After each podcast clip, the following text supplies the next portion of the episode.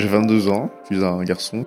Euh, été au SIAPA euh, pendant un an, en deux fois. Et sinon, euh, je suis aux États-Unis, euh, en Californie. Ma mère est iranienne. Mon père est français, donc du, sud de la France. Et j'ai une sœur qui est née du même mariage. On a tous les deux des prénoms iraniens. Et le mariage n'a pas duré très longtemps, 5 ans. Et après leur divorce, sont revenus en France, donc j'avais un ou deux ans.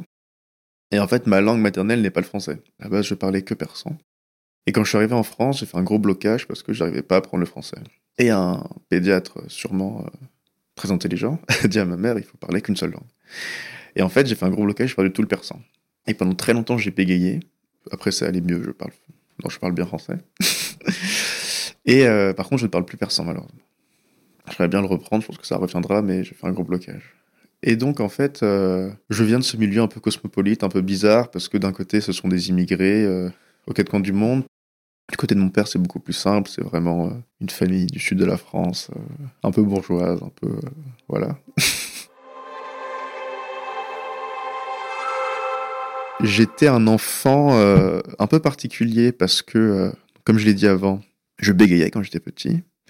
J'avais pas beaucoup d'amis, je me faisais harceler. Beaucoup de raisons, déjà parce que j'ai un prénom très bizarre. En plus de ça, euh, j'étais dans une ville un peu euh, bourgeoise. euh, avec ma mère, on habitait en. Enfin, on habite toujours dans une ville différente maintenant, mais dans l'ouest parisien, très riche. On n'était pas non plus extrêmement riche, donc voilà. Et je m'étais fait harceler, tout ça, je bégayais. Et résultat, j'ai très peu d'amis. Les amis que j'avais à l'époque, je les ai encore, donc je les ai gardés. Donc j'étais très enfermé. et j'étais un enfant qui écoutait beaucoup, bizarrement. Je me souviens que souvent, je restais assis, j'écoutais ce qui se passait autour de moi. Et j'apprenais des choses comme ça, euh, qu'un enfant n'est pas trop censé savoir, euh, des choses comme ça. Par exemple, enfin, c'est très bête, mais j'ai su très vite que le Père Noël n'existait pas, en écoutant les gens. J'ai pas non plus fait de crise d'adolescence, bizarrement. Je suis rattrapé avec le SIAPA, grosse crise d'adolescence. Mais j'ai jamais eu de. J'ai eu quelques instants de oui, papa, tu fais chier, ferme ta gueule, là, là, maman. Beaucoup plus papa que maman, quand même, parce que la relation avec mon père est compliquée. Et j'étais un enfant très tranquille, un peu trop parfois. euh, Il y a eu des épisodes un peu compliqués où j'étais, j'ai rien fait, j'étais là. Et l'enfance n'était pas une période heureuse. Maintenant que j'y repense, en fait, j'attendais que ça passe. Parce qu'en fait, euh, j'ai toujours préféré les compagnies des adultes. Écouter, parce que les enfants m'intéressaient pas trop. Mais le fait est que, euh, déjà, je pouvais pas dire ce que je voulais avec les enfants, parce que les enfants sont très mesquins, très méchants. On peut dire ce qu'on veut avec des enfants. Et typiquement, quand j'étais petit, j'adorais Winnie l'ourson. Je sais pas le dire, parce que Winnie l'ourson, c'est pour les bébés, quoi. Quand on est en CE1, on n'est pas un bébé quand on regarde pas Winnie l'ourson. J'adorais Winnie l'ourson. Et je me disais, c'est trop bien d'être adulte, comme ça on pourra faire ce qu'on veut. Et du coup, j'attendais que ça passe, en fait. Maintenant que je suis adulte, je me suis dit, en fait, euh, c'est pas génial non plus. non, mais quand même, c'est mieux que, parce que quand j'étais enfant, j'étais pas heureux.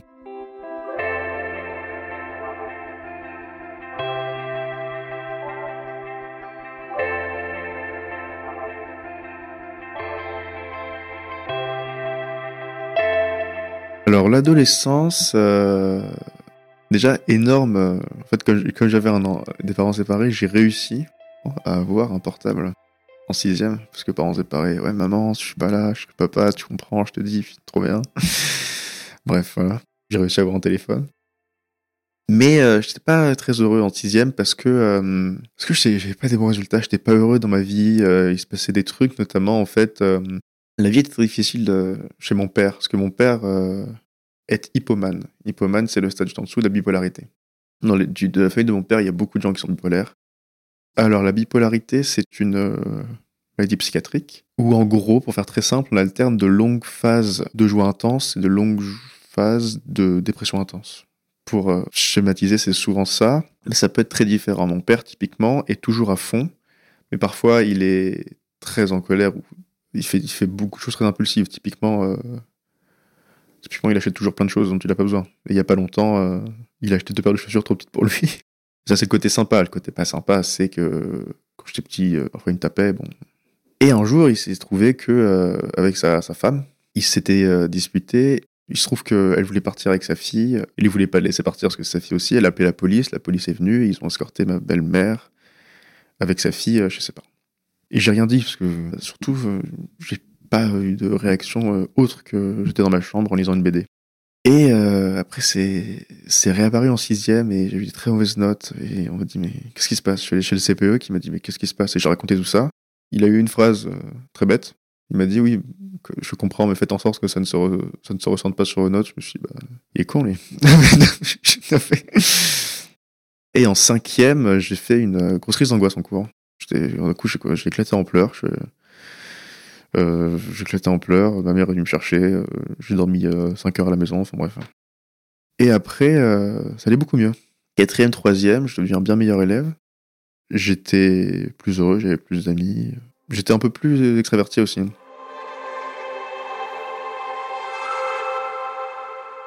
Et au lycée, euh, j'avais d'excellentes notes, c'est trop bien.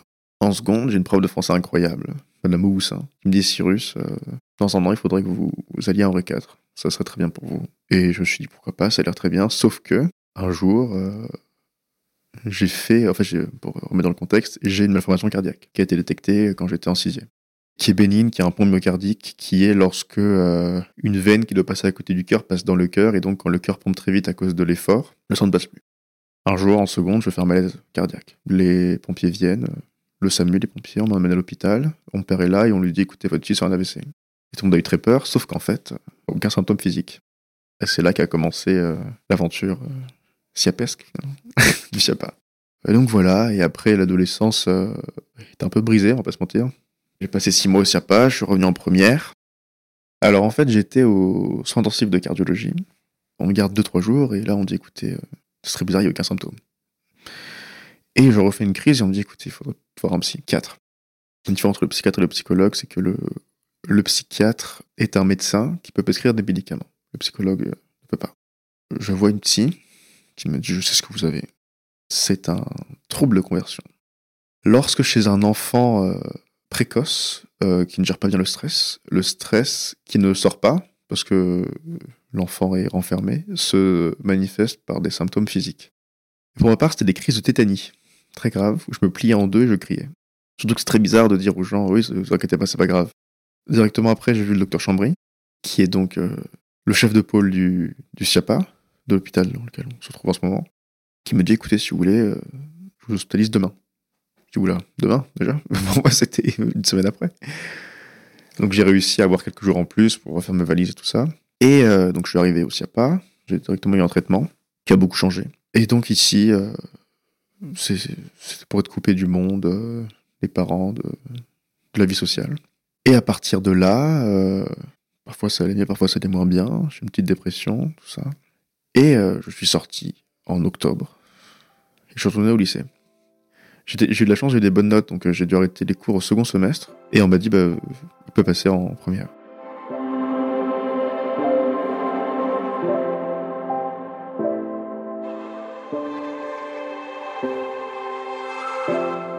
Ma première hospite était euh, particulière parce que, euh, en fait, il y a plusieurs choses très compliquées. C'est que euh, déjà, il y a un argot bien, bien spécifique qui se, qui s'apparente à un argot de prison. Parce qu'on est enfermé, et donc c'est quand t'as perme, c'est quand tu sors, c'est quand tu reviens, t'en as pour combien de temps, t'es là depuis quand, c'est combien de hospite, ah là là, ok. Et en plus de ça, en fait, les gens, pour leur bien, ne restent pas. Ce qui fait que tu vois les gens arriver et repartir, que tu tiennes à eux ou pas, de toute façon, tu les reverras, mais ailleurs. Au-delà de ça, en fait, euh, tout le monde est malade. Ce qui fait qu'en fait, ça crée un truc très bizarre de, euh, de qu'est-ce que t'as? Qu'est-ce que t'as fait?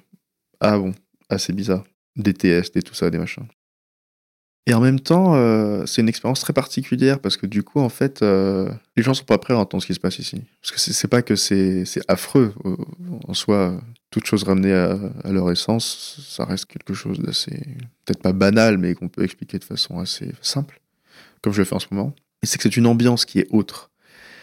Et en fait, euh, j'ai une amie qui, quand elle est sortie, m'a dit Cyrus, lis L'attrape-cœur de Salinger et lis la fin et tu me diras ce que t'en penses.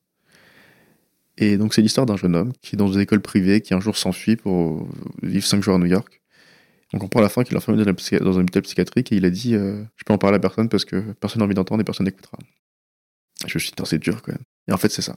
En fait, les gens qui sont proches de toi t'écoutent, mais euh, je me souviens qu'une fois, qu'ils m'ont dit Oui, ils sont comment les autres enfants? Je sais pas. C'est pas les enfants, mais c'est cool. et en fait, les gens euh, n'ont pas envie d'écouter parce que les gens veulent pas. Parce que la, la psychiatrie, c'est compliqué. La psychiatrie des enfants, c'est pas. Déjà, c'est pas des enfants. On, avait tous euh, plus de 15 ans. plus de 14-15 ans, donc c'était plus des enfants, pas encore des adultes, et cet âge un peu mitoyen. Donc c'est particulier. Cette première hospice m'a un peu ouvert, euh, un peu ouvert sur le monde déjà, et m'a aussi permis d'être plus extraverti.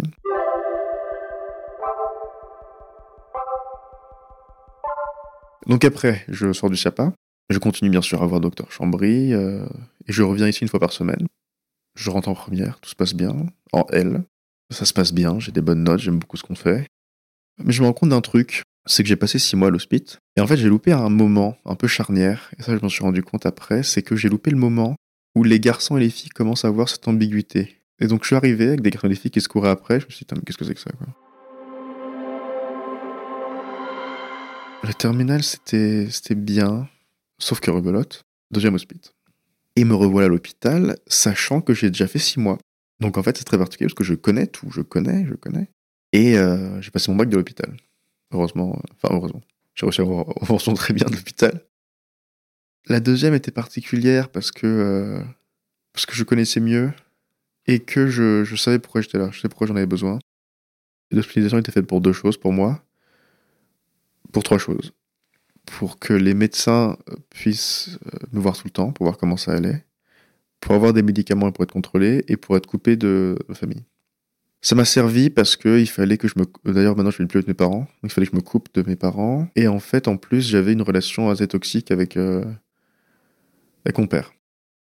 Et en plus, en fait, il y a aussi des, choses très simples, mais que, que j'arrivais pas à canaliser, qui, est, qui sont, comment dire, comment être un garçon comment être quelqu'un euh, quand on a 17 ans et qu'on ne sait pas quoi faire de sa vie et que euh, on se retrouve euh, dans une mer d'autres personnes qu'on ne connaît pas, comment être quelqu'un, c'est très particulier. Et je sais que ça, arrive à tout le monde, mais le fait est qu'il y a certaines personnes qui le vivent bien plus mal. Et en plus, c'est quelque chose de bizarre à dire, mais j'avais pas de garçons autour de moi. J'avais que des filles. J'avais mon père qui était un homme de qui avait 30 ans de plus que moi, donc c'est pas possible de dire ouais, on vit la même chose. Non. J'avais des amis, certes, mais j'avais, on restait particulier, quoi. En fait, pour le, fameux trouble, là, une fois qu'on sait que c'est ça, il faut voir à quoi c'est relié. Je sais toujours pas. Je sais pas quelle est la. Peut-être que c'est un tout, parce qu'un truc particulier, je sais toujours pas. Aujourd'hui, je sais pas. Donc c'est parti. Euh, j'espère que ça ne viendra pas.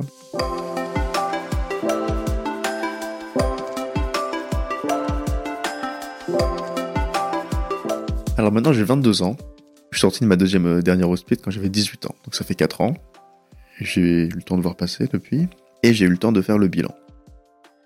Ce que je dirais, c'est que j'avais besoin de cette hospitalisation.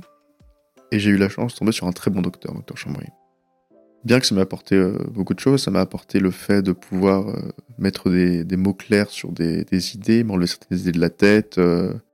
mais tout de même, ça reste une expérience très difficile dans ma vie qui m'a, de toute façon, je pense, construit et modelé pour le reste de ma vie. Parce qu'il faut pas se leurrer, j'ai quand même passé euh, ce qu'on définit traditionnellement comme l'adolescence. Donc, euh, je pense que c'est pré-ado jusqu'à 15 ans. Après 15-18, c'est l'adolescence. J'ai passé cette adolescence à l'hôpital. Ce qui fait qu'en fait, j'en suis sorti avec une maturité qui euh, a pris 10 ans sur tout le monde. Parce que personne, enfin, très peu de gens ont connu ça. parce que personne n'a passé un an à l'hôpital psychiatrique alors qu'il était au lycée, quoi. J'ai vécu ça, ça m'a construit. Maintenant, qu'est-ce que je fais? Maintenant, est-ce que je peux aller au-delà vivre quelque chose de ce que j'ai bâti sur cet édifice, parce que c'est quand même quelque chose qui va sans doute me définir jusqu'à la fin de mes jours. Et ben là, on peut faire quelque chose. Là, on peut se dire, euh, voilà, maintenant je sais que je marche comme ça, je sais que je fonctionne comme ça, je sais que je suis plus prompt à être parfois un peu déprimé, à parfois être vouloir être seul, à parfois me dire que les gens sont cons, faut pas leur dire en face, c'est pas gentil, a des choses comme ça, quoi. Et en fait, quand on réussit à intégrer ça dans une, euh, construction personnelle, ça permet d'aller au-delà. Ça permet de pouvoir euh, devenir quelqu'un euh, qui a grandi un peu vite, malheureusement, mais devenir quelqu'un de, de plus alerte sur, sur ce, sur ce qu'elle est. Déjà, c'est très important de dire que cette personne n'est pas seule. Parce que tous les troubles sont particuliers, mais tout de même, on n'est pas seul. Et qu'il ne faut pas avoir peur d'aller parler à quelqu'un. Parce que souvent, même si aujourd'hui c'est un peu plus démocratisé, il y a euh, cette vision de la psychiatrie, de la pédopsychiatrie. En plus, ce terme, pédopsychiatrie, se fait très euh, pédophile, c'est très bizarre. Déjà, c'est un terme qu'on n'utilise pas beaucoup, et puis en plus, euh, voilà. On peut avoir de venir dans un CMP ou un hôpital. Surtout, bon, on en réchappe, hein. Parce qu'en fait, euh, le truc le plus dur, c'est que, et c'est très bateau de dire ça, mais c'est qu'à aucun moment, à l'hôpital, on se voit après. Parce qu'en fait, euh, être hospitalisé ou être euh, malade, on se dit, c'est ça toute ma vie, quoi. Parce que, en fait, quand on pense psychiatrie, on pense pas à la rémission. Parce qu'en fait, pour les gens, les maladies de la tête, c'est des maladies pour toujours, quoi. Parce qu'on parle jamais de rémission en psychiatrie. On parle toujours de malade, de machin, de mais un jour ça va mieux, quoi. Un jour ça ira mieux.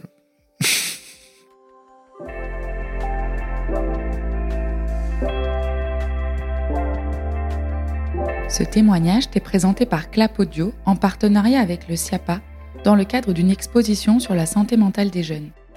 Si tu as des difficultés, que tu te poses des questions ou que tu as besoin d'être écouté, plusieurs numéros gratuits existent pour parler comme le fil santé jeune, la ligne Azure et non au harcèlement. Tu peux aussi aller consulter le site internet onsexprime.fr. Enfin, plusieurs structures t'accueillent gratuitement près de chez toi, comme le Centre de planification et d'éducation familiale, la Maison des adolescents, le Point Accueil Écoute Jeunes ou encore le Centre médico-psychopédagogique, le CMPP. Toutes ces informations sont dans la description de l'épisode. Et le plus important, prends soin de toi.